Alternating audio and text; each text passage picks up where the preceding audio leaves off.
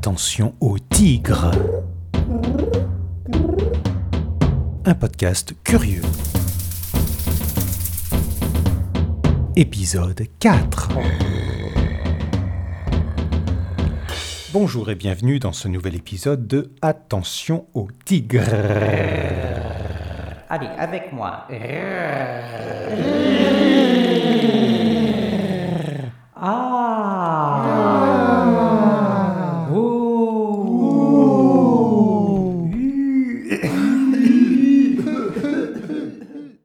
Bonjour chers auditeurs, aujourd'hui je suis en compagnie de Bernard, Bernard Geoffron, metteur en scène et professeur de théâtre au Vernet, qui vient nous parler de sa nouvelle mise en scène d'une pièce intitulée Le podcasteur. Bernard Geoffron, bienvenue dans l'émission. Bonjour et merci de m'avoir invité.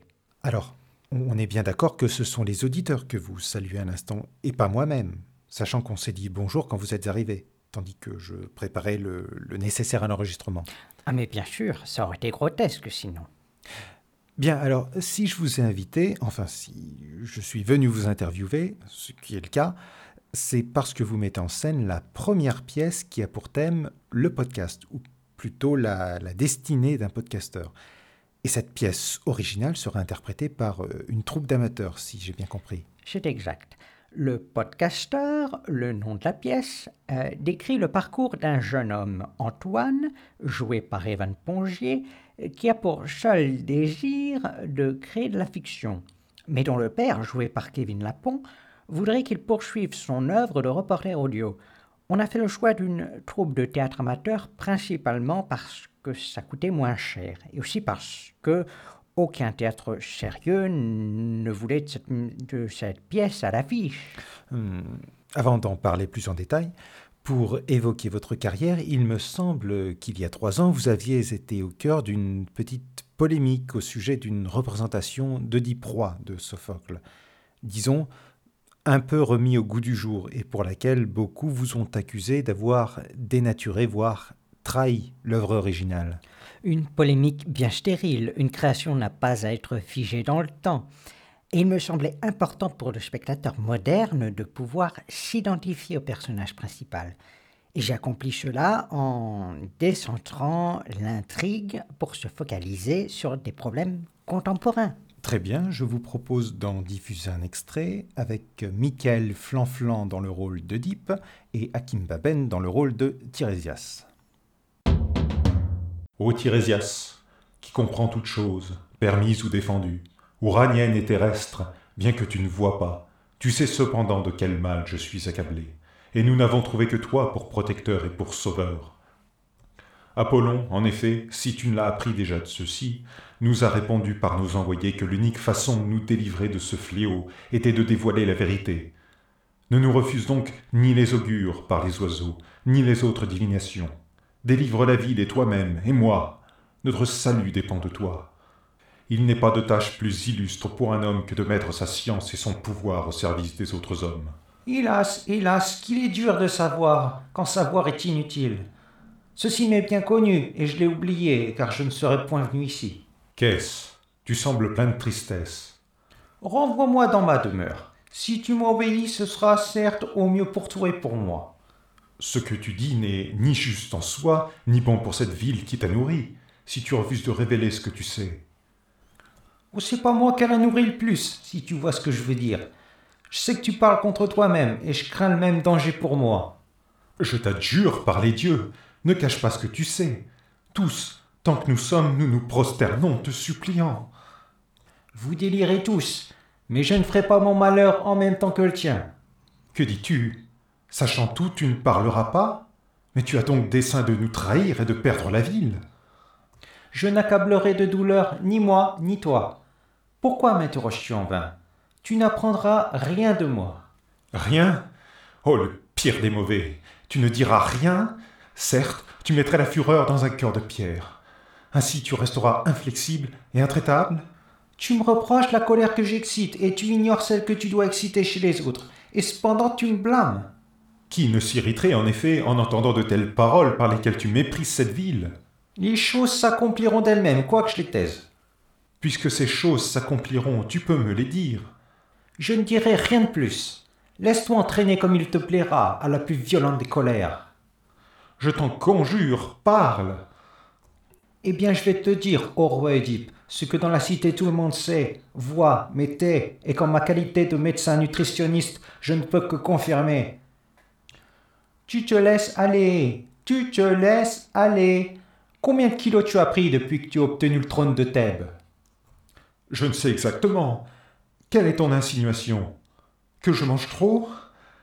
Tu sais que le sujet du poids est sensible pour moi, et l'inquiétude au sujet de cette peste, pour le sort de mon peuple, a le don de me creuser l'appétit.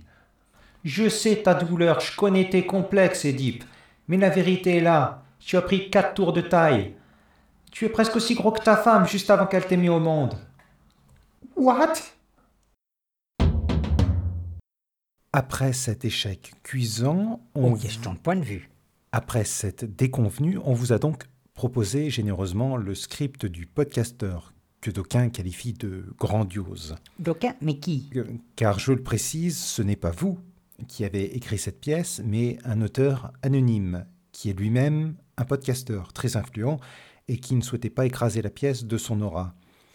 Est-ce que ça a été un, un soulagement pour vous après ce revers artistique? Oh, podcasteur influent, je n'irai pas jusque-là. Sa notoriété est plutôt modeste et son aura n'aurait pas pu écraser grand-chose, si vous voulez mon avis.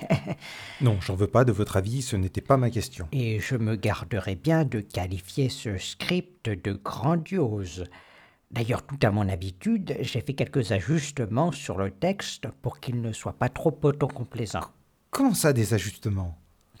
Vous savez, il n'y a pas de script parfait. D'ailleurs, le script initial a été révisé plusieurs fois par l'auteur lui-même. La première version était une comédie musicale, un peu pompeuse. D'ailleurs, je vous ai apporté une démo que nous avait envoyée l'auteur lui-même à l'époque. Je ne crois pas que ça intéresse les auditeurs. Ah si, si, j'insiste. Un jour je serai le meilleur podcasteur, j'y travaillerai sans répit. Sur iTunes je serai le meilleur, premier de ma catégorie. J'enregistrerai la terre entière, traquant avec espoir. Les sons et leurs mystères, le secret de leur pouvoir. Microphone, enregistrons toute notre histoire. Ensemble pour la victoire, microphone, rien ne nous arrêtera, notre podcast triomphera. Microphone, enregistrons tous sans image. L'audio c'est le partage, juste avec un peu de courage. Microphone, enregistrons tout, enregistrons tout.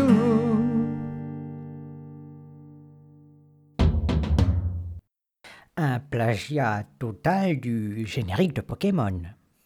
Ah, oui, oui, bon, bah, il y avait peut-être eu une inspiration lointaine, en effet. Mais revenons, si vous le voulez bien, à la version finale. C'est une enfance difficile qui nous est racontée, où les inspirations du jeune Antoine sont annihilées par, euh, par ce contrôle paternel. Du point de vue du père Anatole, tout ce qui n'est pas réel est sans intérêt. Voire même plus que ça, c'est quelque chose de, de nuisible, un mensonge. Euh, au fond, ce que la pièce entend nous faire nous demander, c'est qu'est-ce que la réalité? Où s'arrête-t-elle et où commence l'imaginaire? Et, et on peut se référer à Hamlet et à son interrogation d'être ou ne pas être. Il est un personnage de fiction, donc il n'est pas, mais il a été imaginé, donc il existe, donc il est. Et vous, êtes-vous? Bonne question. Vous pensez donc que cette pièce est du même niveau que Hamlet alors? Oh, certainement pas. On l'a refait. Kevin, n'hésite pas à lui mettre une grosse claque. Je veux que ce soit audible au fond de la salle. Euh, ok. Qu'est-ce que c'est que ce papier? C'est pour l'option théâtre cette année au collège. Il faut juste la signature des parents. Le théâtre? Mais tu sais pourtant ce que je pense de la fiction. Aucun intérêt.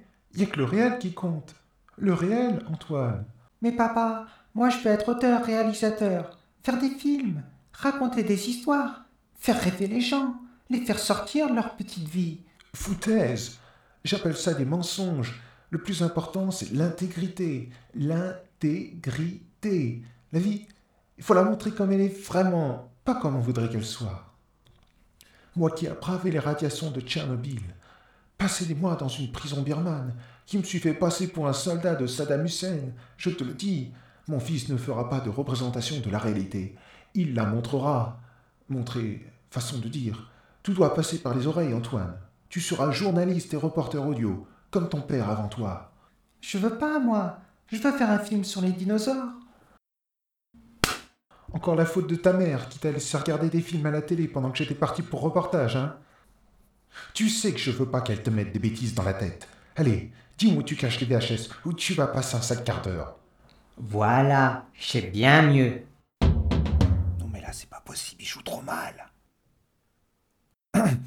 Euh, Alors, l'issue de la pièce risque de surprendre les spectateurs en ce sens que le héros, si on peut appeler Antoine le héros, Je l'appellerai simplement par le nom de son personnage. oui, bon, Antoine le héros finit par suivre la voie qui a été tracée pour lui et pas la voie qu'il avait rêvée pour lui-même. Enfin, bien sûr, je ne voudrais pas spoiler, mais c'est surprenant, je pense. Trop tard, c'est spoilé. Oui, il y a une sorte de fatalisme, mais plus simplement un personnage principal faible qui se fait imposer ses choix sans se rebeller.